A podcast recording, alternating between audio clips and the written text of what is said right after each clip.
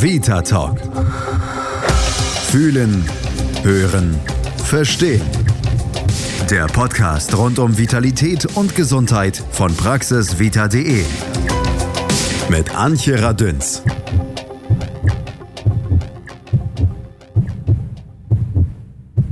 Ich bin morgens immer müde. Immer müde. Aber abends werde ich Aber wach. abends werde ich wach. Morgens bin ich so solide. So solide. Doch am Abend werde ich schwach. Doch am Abend werde ich schwach.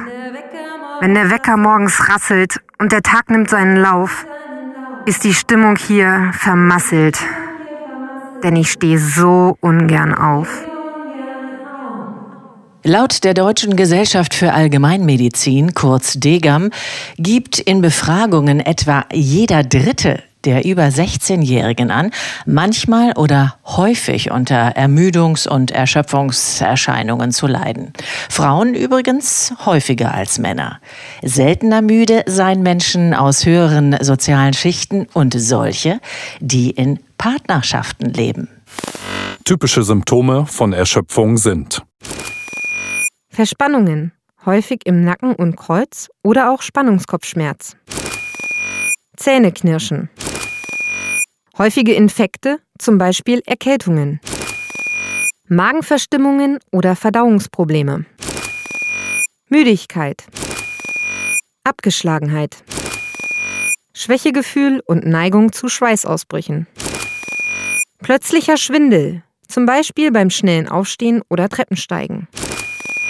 Schneller Puls. Konzentrationsschwäche. Schlafstörungen. Antriebsschwäche und depressive Verstimmungen. Zucken des Augenlids. Ohrensausen und Tinnitus. Flache Atmung und Schwierigkeiten tief durchzuatmen. Von in Anführungsstrichen normaler Müdigkeit durch Schlafmangel, Stress, Blutarmut, Krebs und Co. zu unterscheiden, ist das chronische Erschöpfungssyndrom kurz CFS benannt. Dabei handelt es sich um ein komplexes oder schwer fassbares Krankheitsbild. Betroffene, wie unsere Vitatalk-Hörerin Bärbel aus Ferch, beklagen dann anhaltende Erschöpfung ohne erkennbaren Grund. Ich weiß durch meinen Leistungssport, wie sich Müdigkeit oder Erschöpfung äußert. Aber diese Erschöpfung und dieses schwere Krankheitsgefühl, was ich da hatte, das ist mit einer normalen Erschöpfung, mit einer normalen Müdigkeit überhaupt nicht zu vergleichen. Ich habe eigentlich einen sehr, sehr starken Willen. Aber der stärkste Wille, man ist einfach total machtlos. Ich war auch zum Teil nicht fähig, Fernsehen zu gucken oder ein Buch zu lesen. Ich habe dann im Bett gelegen, alles dunkel gemacht, äh, vielleicht noch Ohrenstöpsel rein, weil ich auch Geräusche, Geräusche und so nicht ertragen konnte. Und habe einfach nur darauf gewartet, dass es mir besser ging. Aber mir ging es nicht besser. Das war leider auch nicht nach Tagen, nach Wochen und nicht nach Monaten vorbei. Also man lebt wie ein Zombie. Also wie lebendig begraben im Prinzip, ja. Buh, das klingt nach extremer Belastung. Da wie bei Bärbel anhaltende oder chronische Erschöpfung häufig in Verbindung mit bestimmten Erkrankungen auftritt, sollten wir daher immer einem Arzt einen Besuch abstatten. Wir kürzen das hier ab und holen uns direkt den Experten zum Gespräch. Es ist Bernd Michael Löffler, er ist Arzt und Biologe und führt in Berlin seine Privatpraxis für präventive und mitochondriale Medizin. Herr Dr. Löffler, müde sind wir alle mal zwischendurch. Aber das ist dann weit weg von Erschöpfung. Ab wann geht die denn nun los? Ja, das ist nicht so einfach zu definieren, ja, weil da muss man einfach hingehen und mit dem Patienten sprechen. Und wenn Ihnen ein Patient erzählt, dass er zwar jeden Tag acht Stunden schläft, aber trotzdem jeden Morgen vollkommen geredet und erschöpft aufwacht, dann hat das mit der normalen Müdigkeit nichts mehr zu tun, sondern dann, dann ist das schon mal ein Symptom dafür, dass dieser Ermüdungszustand in Anführungsstrichen eben halt mehr ist als eine Ermüdung und in die Richtung Erschöpfung geht. Mhm. Nun werden aber diejenigen, die das behaupten, ja gerne so ein bisschen in Anführungsstrichen als eingebildete Kranke abgetan. Das heißt also, es wird ihnen nachgesagt, ja, ja, der erzählt immer, er ist so müde, er ist so erschöpft, er kann ja gar nichts. Eigentlich hat der überhaupt nichts. Also so ein bisschen hinter vorgehaltener Hand verlächerlicht. Das ist ein bisschen ungerecht. Sehen Sie es nicht auch so? Ja, das ist nicht nur ungerecht, sondern das hat was mit der Inkompetenz unserer Medizin auf der anderen Seite zu tun und nicht damit, äh, ob der Patient oder derjenige, der hier zum Arzt geht oder in dieses äh, sogenannte Gesundheitssystem ein Problem hat oder nicht. Also der hat ein Problem. Der wird nur aufgrund von Unwissen und aufgrund der Tatsache, dass wir zumindest einmal in der Kassenmedizin aufgrund von allen möglichen Regelungen, die inzwischen immer mehr dazu führen, dass immer weniger gemacht wird, gar nicht vernünftig untersucht wird, gar nicht vernünftig angeguckt wird. Da wird das kleine Blutbild gemacht, ja, und im kleinen Blutbild ist eigentlich alles in Ordnung. Wenn da nichts mehr in Ordnung ist, dann sind sie irgendwo auf der Intensivstation oder haben wirklich eine schwere Erkrankung, ja, aber das müsste schon ein bisschen länger warten, als nur eine schwere Erschöpfung zu haben. Und dann wird er wieder nach Hause geschickt, weil da ist ja nichts zu finden. Mhm. Und da ist auch nichts zu finden. Aber was heißt denn dann richtig untersucht, Ihrer Meinung nach? Was wäre denn die richtige Diagnostik? Was macht man denn mit Menschen, denen es wirklich so geht, dass sie ständig erschöpft sind und sich dadurch komplett beeinträchtigt fühlen? Naja, das ist ganz einfach. Es fängt mit ganz einfachen Dingen an. Also das Erste, was man mal machen sollte in Deutschland, ist ein Vitamin D-Mangelland. Da sollte man einfach mal, und Vitamin, in diesem Falle ist das falsche Wort, denn als Vitamin D ist ein Hormon, ein Steroidhormon, genauso wie Testosteron und Östrogen. Dann sollte man mal Calcidiol messen und dann wird man mit einer Trefferquote von 90 Prozent feststellen, dass da jemand vor einem sitzt mit einem mittelschweren bis schweren Vitamin D-Mangel, der von der Standardmedizin in Deutschland trotz 80.000 wissenschaftlichen Publikationen und trotz allen möglichen Studien für Deutschland, die nachweisen, dass wir hier einen epidemischen deutschlandweiten Vitamin D-Mangel haben, immer wieder lächerlich gemacht wird. Naja, und dann geht er eben halt undiagnostiziert wieder von hin. Und wenn er zum dritten Mal kommt und immer noch darüber klagt, dass er erschöpft ist, dann sagt man ihm, er soll doch mal zum Psychiater gehen. Mhm. Gut, zurück zum Vitamin D. Warum ist das so wichtig? Es heißt doch immer, wir können uns doch in die Sonne setzen, dann reicht das doch aus, dass das Vitamin wieder aufgefüllt wird. Scheinbar nicht. Das steht in der Presse, aber das hat mit der Realität nichts zu tun. Ja, und auch dafür gibt es äh, deutschlandweit seit mindestens 20 Jahren entsprechende Studien. Wir leben nun mal halt so weit im Norden, ja, dass die Sonneneinstrahlung hier nur im August ausreichend ist, also die UVB-Einstrahlung nur ausreichend ist, wenn sie mit genügend freier entblößter Haut und dazu reicht eben halt nicht der Kopf und auch nicht die Hände. Ja, dann müssen sie schon ein bisschen mehr ausziehen. Also müssen wenigstens mal mit einem freien Oberkörper durch die Landschaft laufen, ein bisschen Vitamin D zu machen. Ja, also das ist ein Monat von zwölfen und in allen anderen elf Monaten herrscht hier Defizit. Ja, wenn Sie sich überlegen, dass dieses eine Hormon, Schrägstrich Vitamin, vier Prozent unserer Gene reguliert, ja, das sind über 800, dann wissen Sie erstens, warum das von so extrem entscheidender Bedeutung ist. Mhm für ganz viele verschiedene Prozesse im Körper, von der Krebsinzidenzreduktion bis zu vielen anderen Dingen.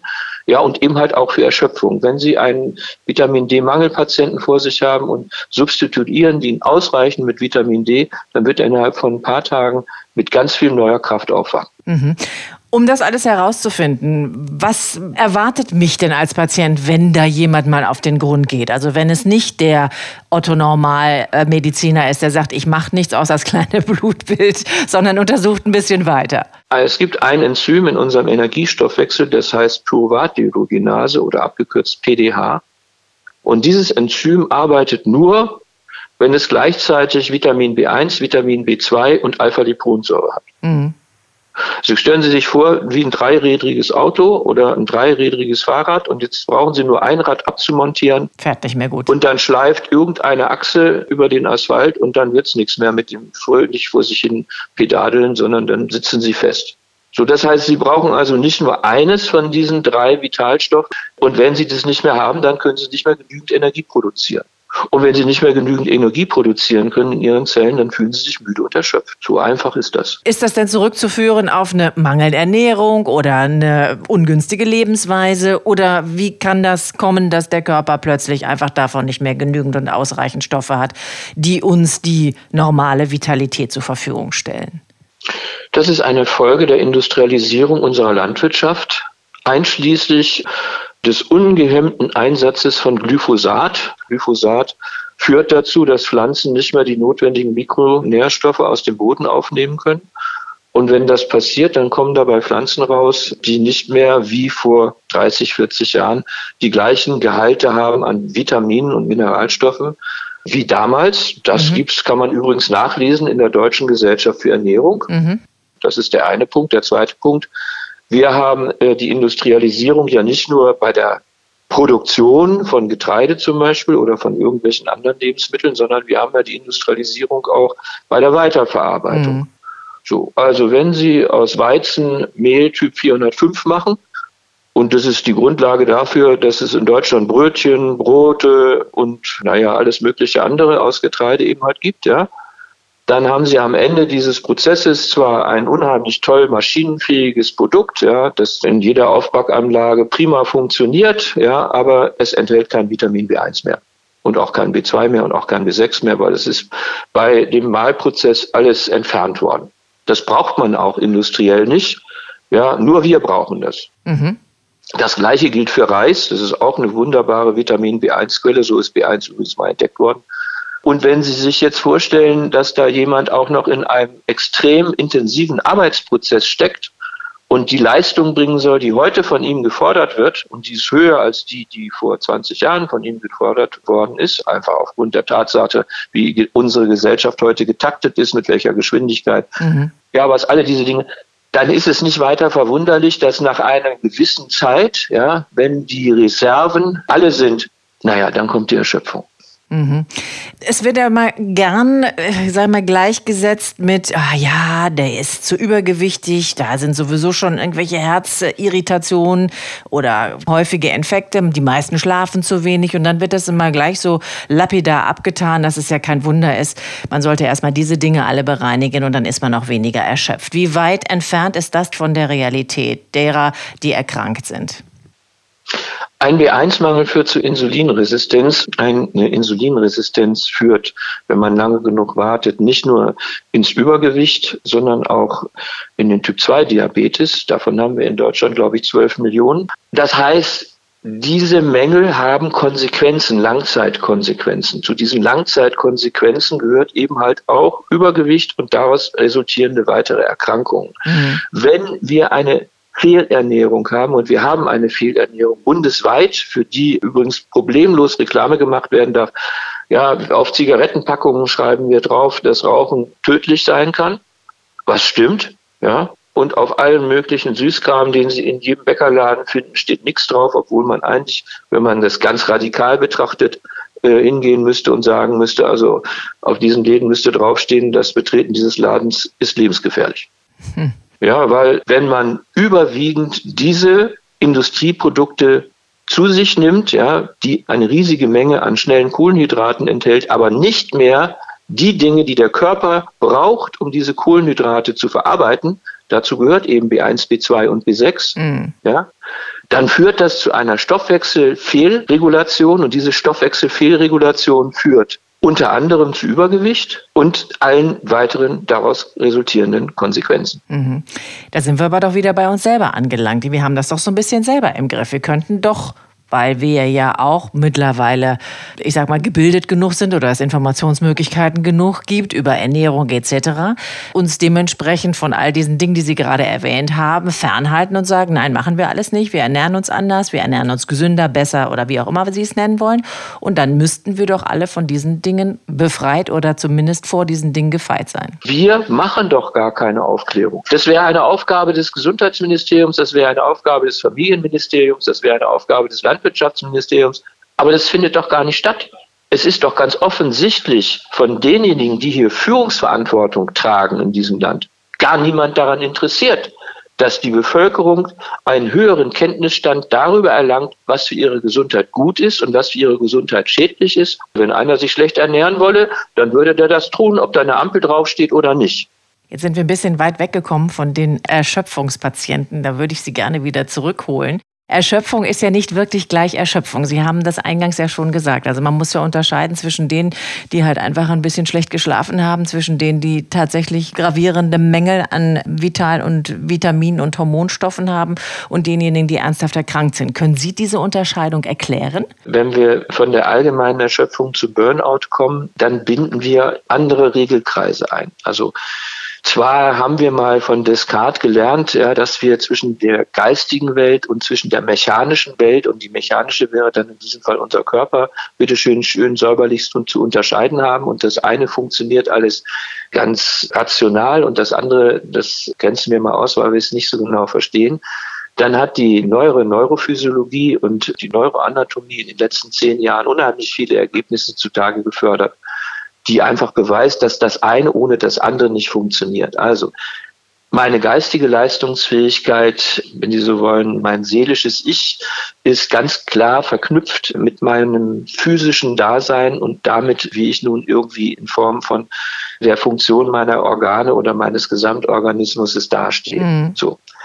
Wenn mein Gehirn ja, in der heutigen Zeit ständig einer Überforderung ausgesetzt ist, einer Reizüberflutung, ja, die dadurch stattfindet, dass wir alle jetzt über unser Mobiltelefon eigentlich 24 Stunden am Tag erreichbar sind, erreichbar sein sollen. Ja, wenn wir einen Arbeitsrhythmus haben, der sich einfach nicht mehr an unseren, an unsere physiologischen Notwendigkeiten hält, insbesondere bei Leuten, die vielleicht interkontinental arbeiten, ja, aber eben halt auch Leute, die in Berlin sind, aber Schichtarbeit machen, Nachtarbeit machen, damit ihren normalen physiologischen Schlafrhythmus zerstören.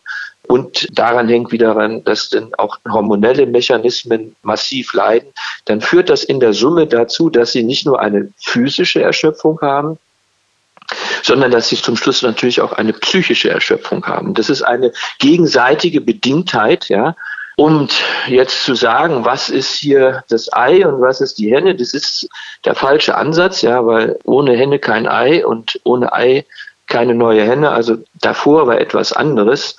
Ja, und davor ist, wenn Sie so wollen, die Grundbelastung des Organismus, die zu hoch ist und der Mensch, der sich aufgrund seiner Außenanforderungen, die an ihn gestellt werden, nicht mehr genügend Rückzugsräume beibehält oder zurückerobert, ja, in denen er sich gesamthaft sowohl physisch als auch psychisch wieder regenerieren kann.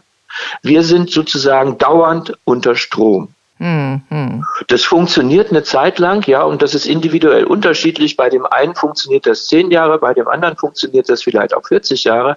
Aber irgendwann wird jeder, wenn er so lebt, an sein Limit kommen und dann, dann sind wir auf einmal im Burnout.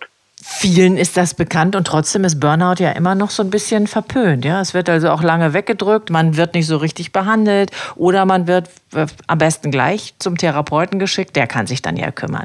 Was ist denn da los bei uns?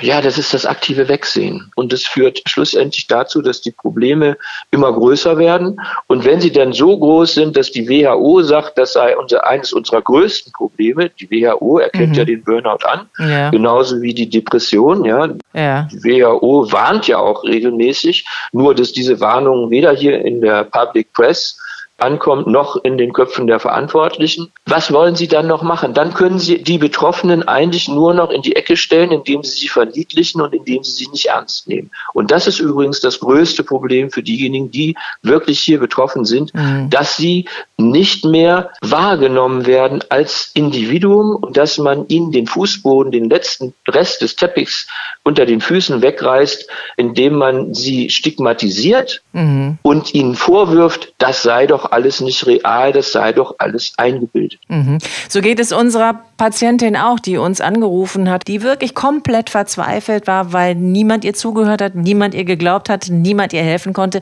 bis irgendwann mal, nach vielen, vielen Jahren des Leides, jemand gesagt hat, Mensch, alles, was wir bisher gemacht haben, ist überhaupt nicht zielführend gewesen. Hier liegt eine ganz andere Geschichte vor. Das ist doch dramatisch. Das chronische Entschöpfungssyndrom ist insofern anders und abzugrenzen von dem Burnout und von der allgemeinen Erschöpfung, über die wir schon gesprochen haben, als es sich hier um ein ganz schwieriges Abgrenzungsproblem handelt. Das ist eine Ausschlussdiagnostik. Mhm, genau. Also beim Herzinfarkt können wir den Finger drauflegen und sagen, ah ja, das Herzkranzgefäß, das ist jetzt verschlossen, ja, deswegen hat er einen Herzinfarkt bekommen und das können wir im EKG sehen.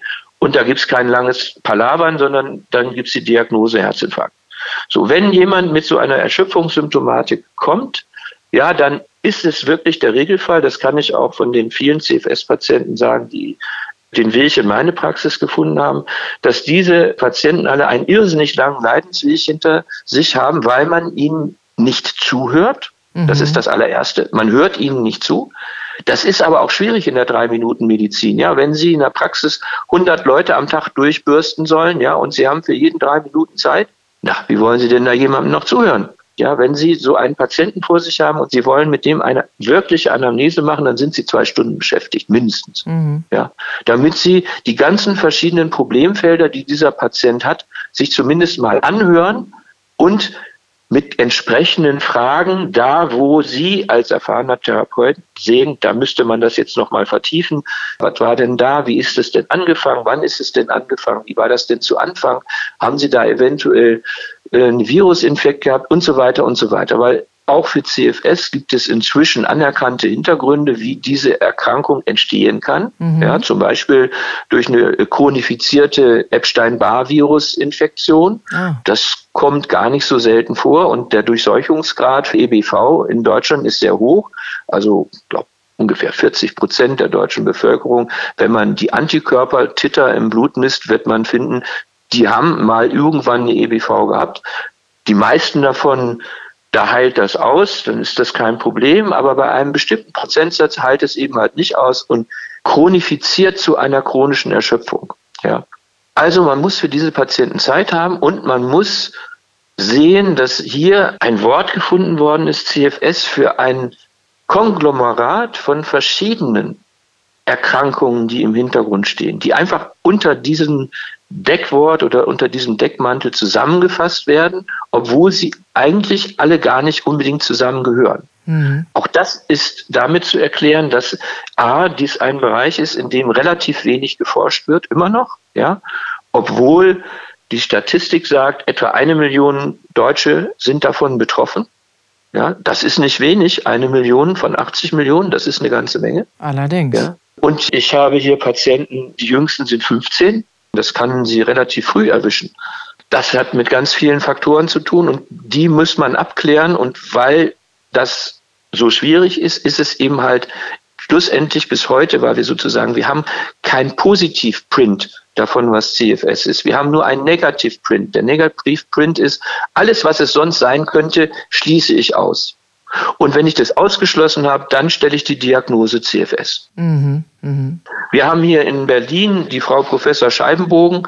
Ja, die ist eine von den wenigen. Es gibt, glaube ich, nur zwei Professoren in Deutschland, die sich wirklich schwerpunktmäßig mit diesen Patienten beschäftigen, die zumindest mal auf universitärem Level eine Diagnostik durchführen und dann für diese Patienten zu der unendlichen Erleichterung führen, dass sie nicht mehr abgeschoben und banalisiert werden, sondern dass man sagt, dass man ihnen sagt, ja, sie haben ein CFS. Das ist für viele schon unheimlich viel, obwohl es in dieser Situation eigentlich unheimlich wenig ist, weil die Kehrseite der Medaille ist, sie haben es, aber wir haben ihnen nichts anzubieten. Mhm.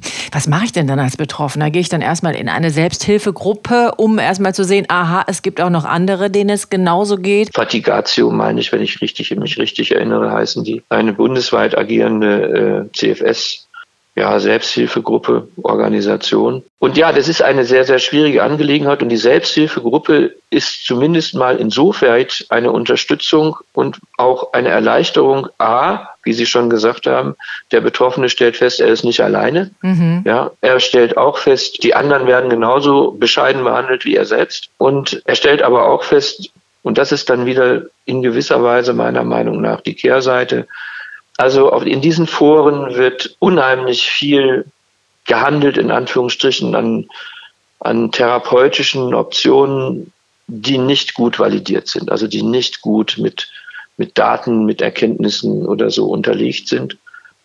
Wir haben bis heute keine Heilung für CFS, ja. Keine wirkliche Heilung. Mhm. Also ich meine, eine Grippe können Sie ausheilen, ja. Für CFS ist das in den allermeisten Fällen nicht so. Wenn ich an meine CFS-Patienten denke, dann bin ich schon immer glücklich und zufrieden, wenn wir es gemeinsam schaffen. Und es ist sehr individuell, weil das, was für den einen funktioniert, funktioniert für den anderen noch lange nicht. Mhm. Wenn wir einen gemeinsamen Weg finden, der dazu führt, dass sich der Patient so weit stabilisiert, dass er nicht weiter abrutscht, das kann nämlich auch passieren, ja, bis hin zur Pflegebedürftigkeit. Und dass wir eine gemeinsame Strategie entwickeln, wie er unter anderem lernt, mit seinen eingeschränkten Kraftressourcen so umzugehen, dass er wieder größere Teile seines in Anführungsstrichen normalen Lebens, weil das ganz Normale, das gibt's nicht mehr so zurück, sich wieder zurückholen kann und damit mit Einschränkungen zwar, aber ein lebenswertes Leben führen kann. Da haben wir ganz viele zusätzliche Probleme hier. Also wir haben Probleme versicherungsrechtlicher Natur. Ja. Die Patienten werden, man kann das wirklich so sagen, Stück für Stück aus unserem Sozialsystem ausgegrenzt. Die kassenversicherten Patienten bekommen fast überhaupt nichts bezahlt von der Krankenkasse. Weder die notwendige Diagnostik, schon gar nicht die für sie notwendige Therapie, weil die steht nicht auf der Leitlinie und die hat auch der GBA nicht verabschiedet. Das ist der gemeinsame Bundesausschuss, der in Deutschland dafür zuständig ist, festzustellen, was einem Kassenpatienten zusteht oder nicht, sowohl an Diagnostik als auch an Therapie weil es einfach ausgegrenzt wird. Es wird nicht zur Kenntnis genommen ja, in unserem System. Das ist aus meiner Sicht eines der größten Probleme für diese Patienten, ja, weil sie wenn sie nicht noch wenigstens ein soziales Netzwerk haben, das sie auffängt, vollkommen alleine dastehen. Das klingt wirklich hart. Umso wichtiger ist es, dass man darüber spricht und immer mehr darüber spricht, damit diese Akzeptanz sich einfach verbreitet in unserer Gesellschaft. Und ich danke ganz herzlich, dass Sie so viel Zeit für uns heute hatten. Der Dank geht den Arzt und den Biologen Dr. Bernd Michael Löffler aus Berlin. Dankeschön. Vielen Dank fürs Interview. Erschöpfung ist eben doch nicht gleich Erschöpfung. Wichtig ist, und das habe ich aus dem Gespräch mit Dr. Löffler auf jeden Fall mitgenommen, dass wir uns und unsere Beschwerden ernst nehmen. Entwickeln Sie doch Ihre eigenen Schutzmechanismen gegen den Energieräuber Nummer eins, den Stress. Mini-Interventionen sind Pausen einhalten, Perfektionismus ablegen, Entspannungstechniken erlernen, gesund ernähren und viel bewegen. Also hören Sie doch regelmäßig mal einen Vita Talk, dann gönnen Sie sich schon mal automatisch gute 20 Minuten Entspannung. Immer mittwochs gibt's einen neuen Podcast auf praxisvita.de. Klar geht das auch via iTunes, da die Sternchen nicht vergessen. Ich bin Antje Radüns. Passen Sie gut auf sich auf. Vita Talk. Fühlen, hören, verstehen. Der Podcast rund um Vitalität und Gesundheit von praxisvita.de. Ihr habt Fragen oder kennt vielleicht einen interessanten Krankheitsfall? Dann mailt uns an podcast.praxisvita.de. Schatz, ich bin neu verliebt. Was? Da drüben. Das ist er. Aber das ist ein Auto. Ja, eben. Mit ihm habe ich alles richtig gemacht. Wunschauto einfach kaufen, verkaufen oder leasen. Bei Autoscout24. Alles richtig gemacht.